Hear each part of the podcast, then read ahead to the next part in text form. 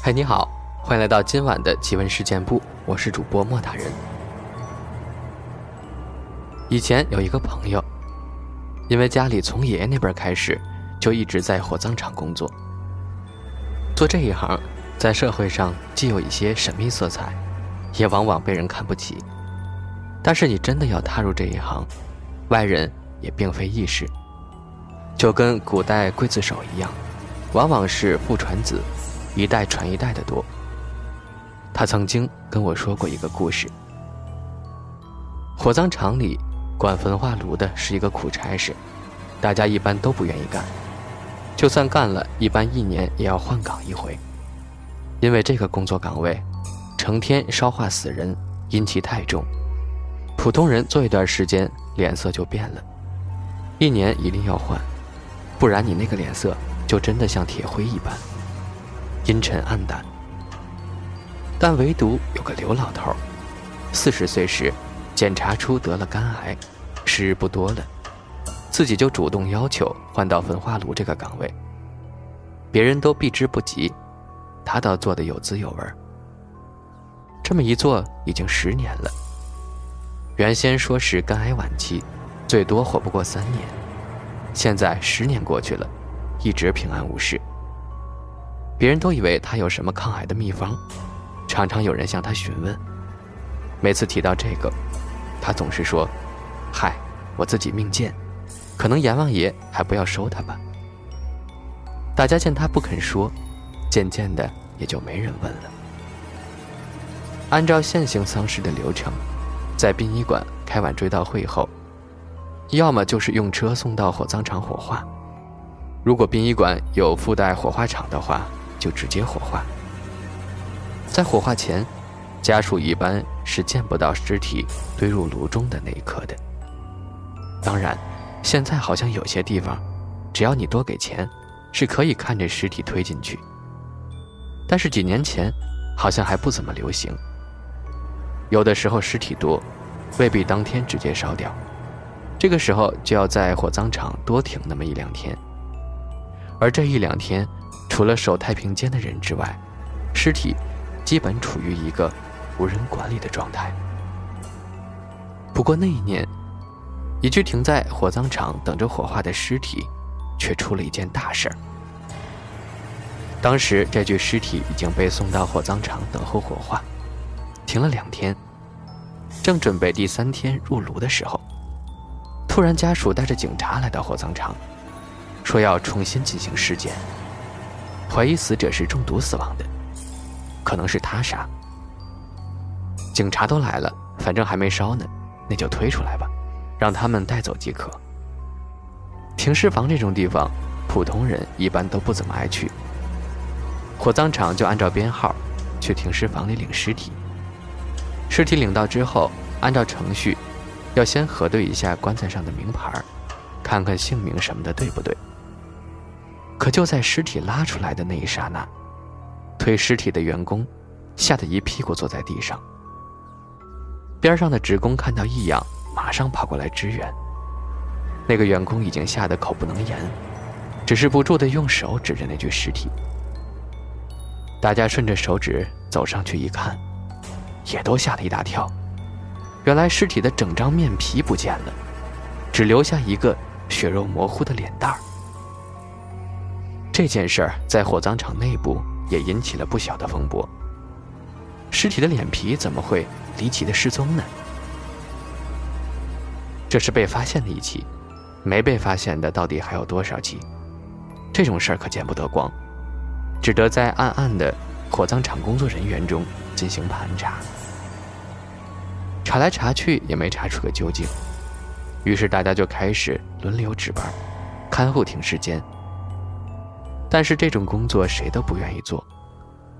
过了一阵儿，大家就开始怨声载道起来，各类谣言也开始流传起来，什么火葬场里有食尸鬼呀，又是什么诈尸呀，反正也没出多大的事儿。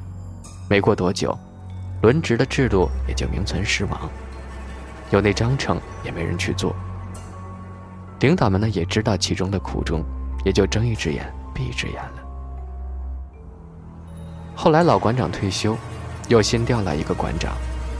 新馆长是个五十出头的人，原来在民政局里做个干部，后来应该人事不融洽，就被明升暗降了，调到殡仪馆来做馆长。来到这儿不久，也听说了尸体面皮不翼而飞的传闻。他为人很严谨，尤其对死者有着一种莫名的敬畏感。我们常说死者为大，但是如果你接触多了，也就觉得没什么大不了。但这位新馆长上任之后，认为这里是每个人生命中的最后一站，一定要走得有尊严，怎么可以有损坏尸体的情况发生呢？于是没有告诉任何人，馆长自己偷偷的检查送来等候排队焚化的尸体。第一天、第二天，一切都正常。第三天，馆长拉开一个冷藏的抽屉，尸体面皮又没了。看来这几年这种情况一直发生，绝不是偶然事件，一定有人在搞鬼。但是询问停尸房的看门人，除了白天进进出出来拉尸体去烧的几个工作人员之外，并没有其他人来过这个地方。而工作人员来到这儿，一般都有自己的陪同，就算有时几个一起来，无法一个盯一个。但是这么短的时间要接人的一张面皮，也是不可能的事儿呀。白天馆长亲自坐镇这儿，可是查了几天依旧一无所获，索性晚上自己亲自来守夜看看。馆长是个无神论者，所以晚上也不怕。一晚两晚。第二天检查都没有问题，到了第五天早上，打开抽屉一瞧，又是一具尸体遭到了毁坏。所以馆长心里有点发毛了。晚上自己守夜的时候，明明什么事都没发生啊，怎么又有毁坏的尸体？难道这冥冥之中真的存在什么诡异的事情？这样一来，不信鬼神的馆长也开始疑神疑鬼起来。其实，在每一个殡仪馆、火葬场也好，或者是医院也好，都会有那么一两个俗称懂行朋友在。这些人可能对正宗的道术没多少研究，但是对于民俗中的一些禁忌讲究，或者鬼神之事，经验老道，有他们自己的一套处理方法。其中有一些，令我们门里人都自叹弗如。馆长就找到了人称老法师的朱师傅，也就是告诉我这个故事的那位朋友的师傅。他将最近所进行的调查和调查结果向朱师傅和盘托出。朱师傅先是劝新馆长不要在意，以前老馆长和他也想过很多办法，想抓这么一个人，但是一直都抓不到。现在估计也还是竹篮打水。不过新馆长是个倔脾气。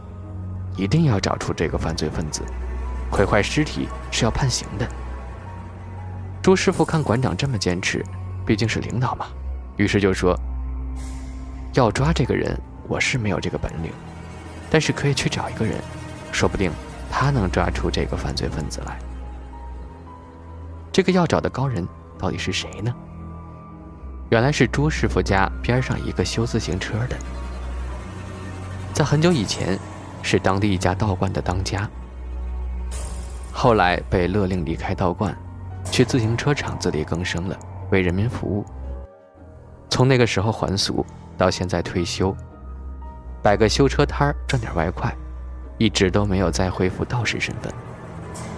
那么朱师傅又是怎么知道他是个道士的呢？原来火葬场以前也曾经发生过一些撞邪的事儿，朱师傅用自己的土办法解决了。但殊不知，别人的问题解决了，他自己却惹上了麻烦，还不知道。当然，朱师傅本身八字硬，一时半刻没什么问题，但久而久之，身体开始出现了一些异样。而朱师傅为人很随和，因为自己工作的原因，朋友也不多，所以常常买了酒菜请那位修车师傅一块吃。据修车师傅说。他从小就被父母扔在道观门口，所以自己到底姓什么，自己都不知道。既然做了道士，就以祖师爷的姓为姓，以李为姓，所以朱师傅就一直叫他老李头。有一天，朱师傅和往常一样买了酒菜回来，拉老李头一块吃。不过那天的老李头却一脸严肃，和平日看大山的模样不同。等朱师傅把酒倒上，还没喝，老李头劈手夺过酒杯。用剑指不知在酒杯上画了些什么，对准朱师傅身后的墙壁，一下子扔了过去。啪啦一声，酒杯粉碎，杯中里的酒顺着墙壁流了下来，竟然形成了一个人形，还滋滋的冒着烟。朱师傅看到这样子，一下子吓呆了。老李头这个时候又恢复了往常的样子，笑眯眯的对朱师傅说。前几天你是不是刚烧了一个女的？你们里面的人对别人可不恭敬啊！朱师傅这才想起来，前几天来了一位年纪轻轻自杀的女孩，厂里的几个女职工看到后，议论了几句，就说年纪轻轻的这么狠心就自杀了，真不孝。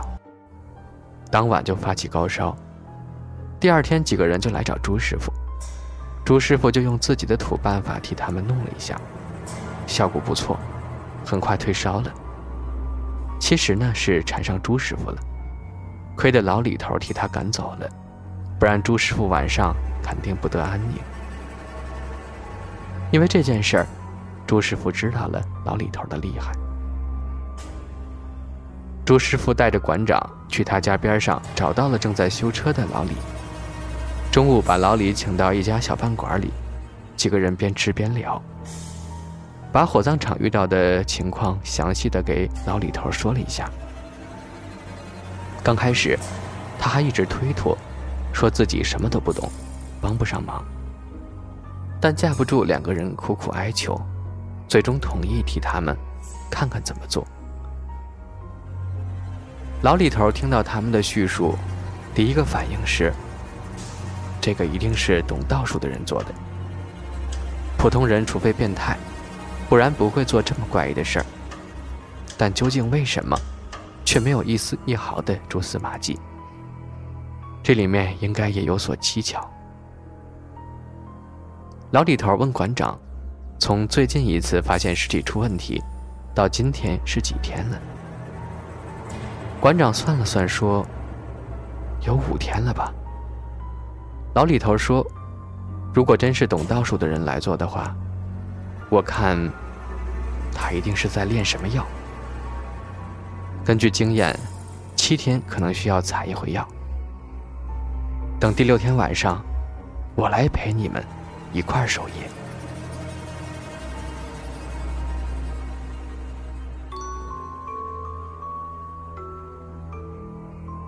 嘿，晚上好，欢迎来到奇闻事件部，我是主播莫大人。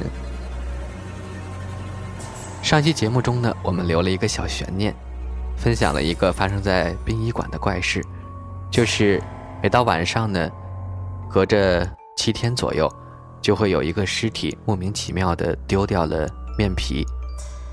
之前呢也说了，有一个叫做李老头的师傅，他呢能够帮忙解决这件事儿，而且呢还说晚上一起来在这守着。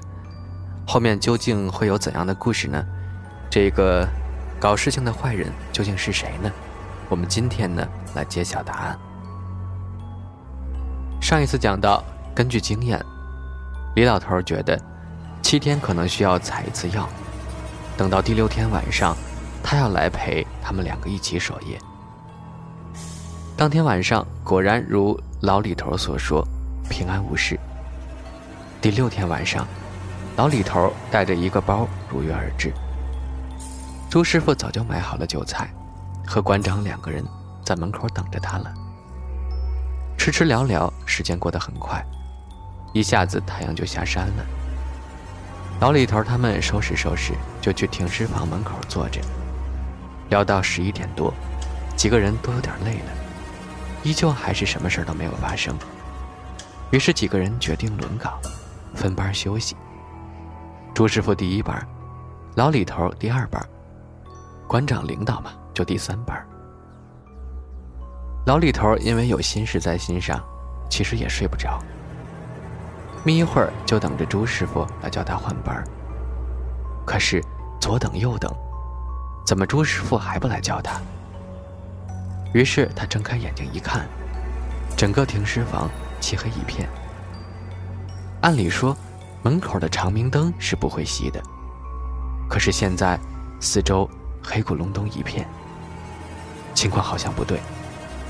老李头准备叫醒身边的馆长起来，可是回头一瞧，身边哪有什么馆长，依旧只是一片黑暗。老李头心想：“嗯，这下着了道了，看来这里真的是有会倒数的朋友。”不过老李头也不慌，他带来的包就是他为今天做的准备。往身边一摸，包还在，看来只是障眼法。没什么大不了。他从包中摸出一把小小的匕首，又从自己衣服口袋中拿出一个鸡蛋，用匕首在蛋壳上刻了几个字儿，把鸡蛋往北面地上一扔，咔嚓，鸡蛋碎了。突然，四周的黑暗好像一下子被什么东西收了起来，眼前依旧是原来的场景。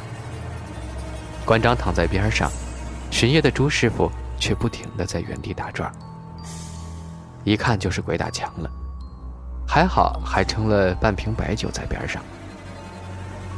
老李头喝了半口，对准打转的朱师傅猛地一喷。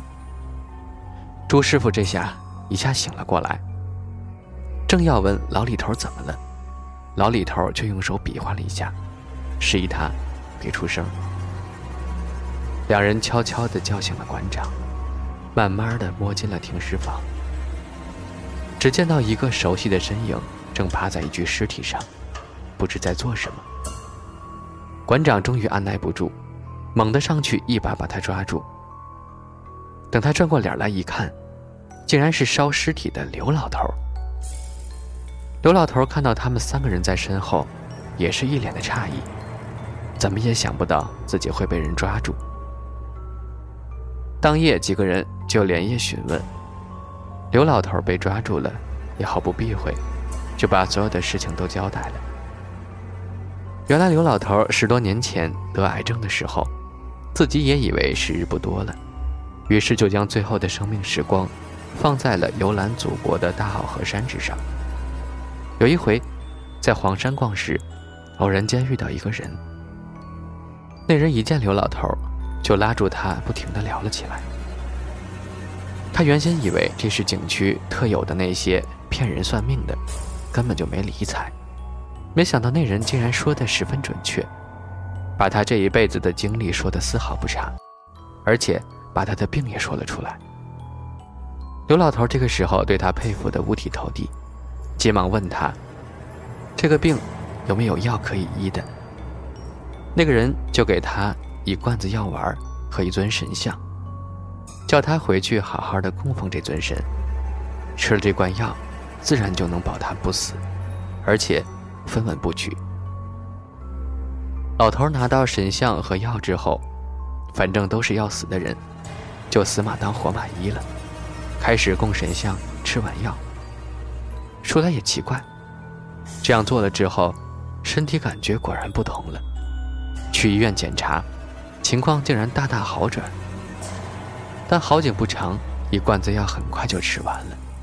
一停药，他身体立马垮了下来。这个时候才想起，连给他药的人姓什么叫什么，怎么联系都没有问。他一咬牙，再去了一趟黄山，看看能不能像上次的运气，再遇到那个人。果然，他刚到黄山脚下，那人又出现了。他告诉刘老头，要想活下去，就得听他的话，继续去配那个药，并将做药的方法和配方告诉了他。其中除了一些药材之外，有一味药，就是死人的脸皮一副。刚开始知道这个配方之后，徐老头恶心的三天吃不下饭，但是最终求生欲战胜了恐惧，他准备去配药了。而为了不让人发现尸体的问题，他就主动调去烧尸体。每次都是把自己处理过的尸体拉来自己烧，这样也就避免了被其他人发现。其中虽然之前被抓了一回，但是因为会障眼法，大家也抓不着他。所以这些年来一直都是七天配一次药，而靠着这个药，刘老头身体倒确实是一直没有什么大问题，连医生都连呼奇迹。而刘老头配了药后。唯一要做的就是，先放在神像前供一个时辰，才能吃。老李头听了之后，不得不长叹一声：“看来这刘老头先前碰到的不是人，应该是个前代修炼之士。可惜走错了路，不能升仙，但是死了依旧执迷不悟，想借用活人之手，继续炼制丹药来求仙。但是开头错。”后面就步步错，这样炼制丹药，怎么可能成功呢？刘老头最后被馆长以毁坏尸体罪移交了公安机关法办。当然，考虑到火葬场的名誉，这都是暗中进行的。不过，这刘老头没有能够熬到审判的那一天，没了药物的支撑，没过两个月，就一病不起，死了。真是让人倍感唏嘘的一个故事啊！希望大家喜欢今天的内容。接下来呢，我们来分享一个听众朋友他投稿的真实经历。这是一位来自莫大人微信公众账号的网友，他投稿的故事。这位朋友叫做满院梨花，他说：“莫大人，从你们节目一开始就开始听第一期吧，一直追到现在。”我想分享一个我小学和初中发生的印象深刻的事儿。我家呢是在一个小县城里，小时候我身体不太好，隔三差五就会感冒生病。妈妈在我上一年级时，为了照顾我，就和我的表姨舅妈，在我们学校后面租了一间平房，和我的弟弟妹妹住在一块儿。那是我一次生病刚刚痊愈的一天晚上。因为那天是周末，再加上我正好病好了，就很兴奋，和弟弟妹妹玩到九点多才睡。我们那时候是大人一屋，小孩一屋。那天晚上我睡到半夜时，不知为什么，突然毫无征兆的就醒了过来。我那时就看在我头顶上，吊着一个女人，眼睛向外突出，舌头吐的老长，穿着白色的衣服。上面还有黑红色的血迹，披着头，散着发，在那儿一晃一晃的。他可能是感觉到我在看他，就把头慢慢的转到了我这边。我看到的是一张扭曲狰狞的脸，表情十分痛苦。可是那时我也不知为什么，居然不觉得害怕。可能那个时候我还小吧，只有六七岁，还不懂神鬼什么的。我和他对视了有一晚上，等第二天天微微亮的时候，他就在我眼前消失了。第二天，我把这件事告诉了妈妈，她被吓坏了，赶紧把我的四姑姥找了过来。四姑姥是我们这儿出名的神婆，很厉害的。她一到我们租的房子里就说：“你们怎么租了阴气这么重的房子？这房子你们还是别住了，赶快搬走吧。”还好孩子没事儿，就是身体弱才看到了脏东西，去去阴气就好了。还好那女鬼也没害人，要不然就你这小身板，早被带走了。后来我妈他们就退租了，在附近打听为什么学校后面的这个平房租这么便宜，原来是这家老住户是一个一家三口的，男的染了赌债。还喝酒打老婆和孩子，女人受不了就想和男人离婚，怕和男人吵架伤到孩子，就把孩子送到他妈妈家。结果没想到男人喝醉之后，听说要离婚，就打了女人。可能是喝醉了酒劲上来，用一条麻绳把他老婆勒死了，还伪装成上吊自杀就跑了，最后当然是被抓了回来。听说那人家的孩子是一个和我一样年纪的小女孩。那天晚上，那个女鬼，可能是看我和她女儿一样年纪，就放过我了吧。还有一件事儿是初中时候，那个时候我们还有两个月就中考了，所以周末学校为了方便学生回来拿东西，是不会关门的。这件事儿呢，是我后边的同学发生的事儿。那天是周六的晚上。她和她男朋友去我们学校拿东西，再加上小情侣嘛，想单独待一会儿，又怕开灯会引起老师关注，就关着灯聊天儿。因为会有人来，所以周末晚上学校走廊的灯都是开着的。我们的座位就是单排分开坐的。那个时候，他们两个是坐在靠窗户的那一排，前后坐着。那天他们聊天，聊着聊着，我同学就看见。在他们坐着的那一排最后的座位上，坐着一个女生。标注一下，这里这个坐可不是坐在椅子上，而是坐在桌子上，而且也不能说是坐，更像是用坐着的姿势在那儿飘着。因为那个女生和桌子间还有一段距离。同学看见以后，赶紧让她男朋友往后看，她男友也看到了，透过走廊照进来的光。看得清清楚楚，在最后的一个座位，真的有一个女生在那儿坐着。但是那个女生好像没有发现他们两个一样，就那样呆呆的坐着。同学和她男朋友受不了了，赶紧打开门跑了。等开学时，就和我们班的女生说起这件事儿，结果居然又有三个女生说，她们也看到过那个女孩。也是晚上，他们三个结伴去学校拿东西时看到的。